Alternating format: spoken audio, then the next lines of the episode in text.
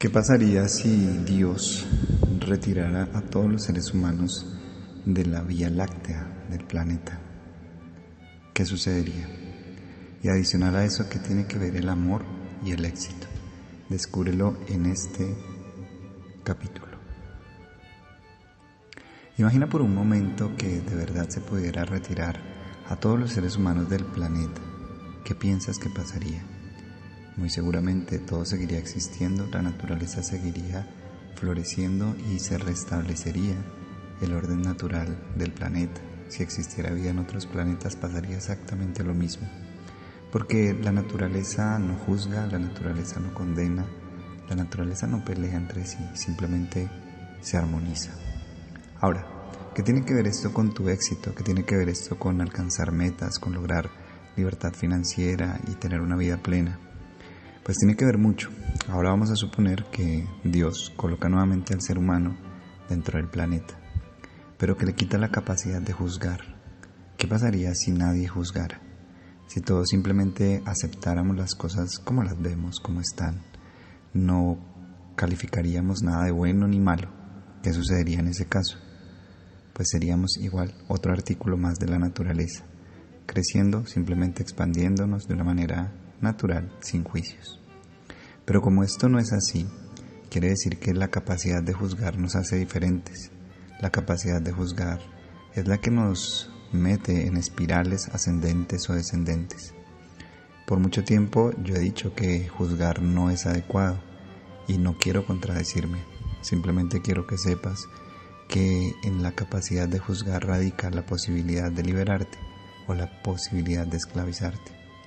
¿Por qué? Porque el juicio que te permite diferenciar entre lo que para ti es bueno o malo es simplemente una trampa mental que te mantiene dentro de los opuestos y debes recordar que la verdad última de todas las cosas es la unidad, todo está conectado. Ahora me dirás, bueno, ¿y esto qué tiene que ver con mi éxito? ¿Qué tiene que ver con mis finanzas? ¿Qué tiene que ver con, con mis metas y mis logros?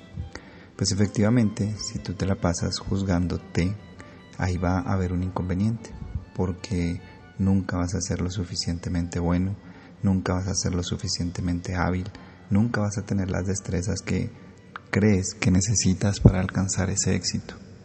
¿Y por qué te digo esto? Porque así es la mente. La mente siempre te va a decir que hay alguien mejor que tú porque tiene la capacidad de juzgar y de comparar. O también te puede decir que hay personas peores que tú por la misma capacidad. Ahora llevemos esto más rápido a la práctica. Bueno, ¿qué significa entonces? ¿Qué debo hacer? Pues como bien lo dije, hay dos cosas, el amor y el éxito. El amor tiene que ver con la capacidad de ver algo que no te gusta y simplemente cambiarlo, mejorarlo. Pero no lo puedes hacer afuera. O sea, tú no puedes ir y ver que alguien está haciendo algo que no te gusta y cambiar a esa persona.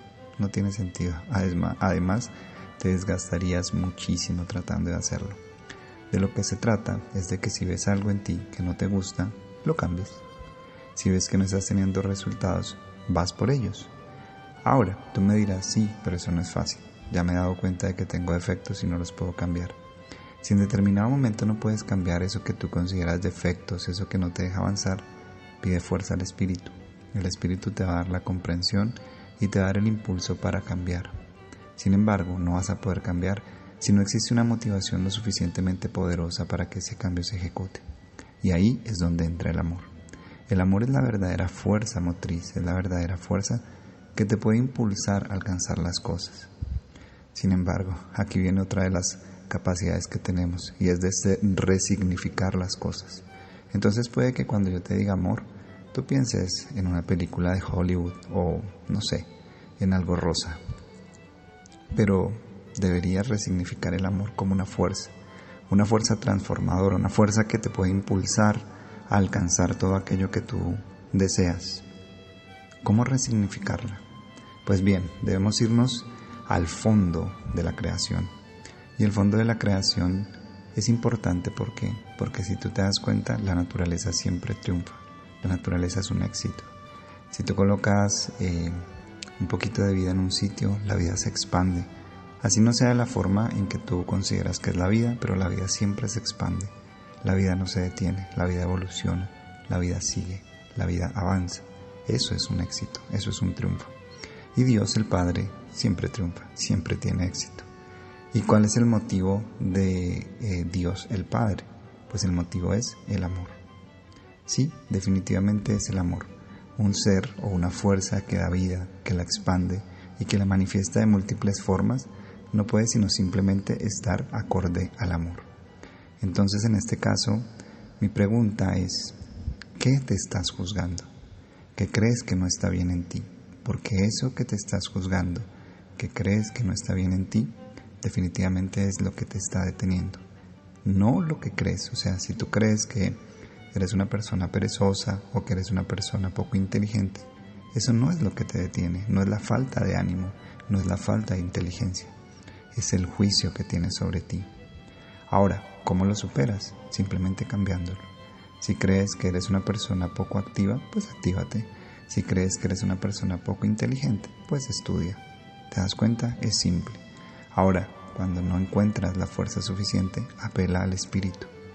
En oración, en meditación o en lo que tú creas que es una práctica espiritual, céntrate y solicita esa fuerza al Espíritu para que puedas avanzar, pero sobre todo, para que te des cuenta de que es tu juicio el que no te está permitiendo avanzar.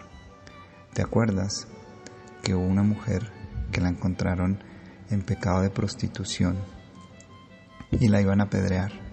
Y el maestro se acercó y trazó una raya y les dijo, quien esté libre de pecado tire la primera piedra.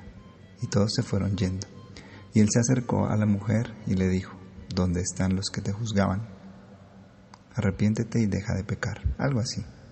Lo que le quiso decir es que a nosotros no nos afecta el juicio de los demás, nos afectan nuestros propios juicios.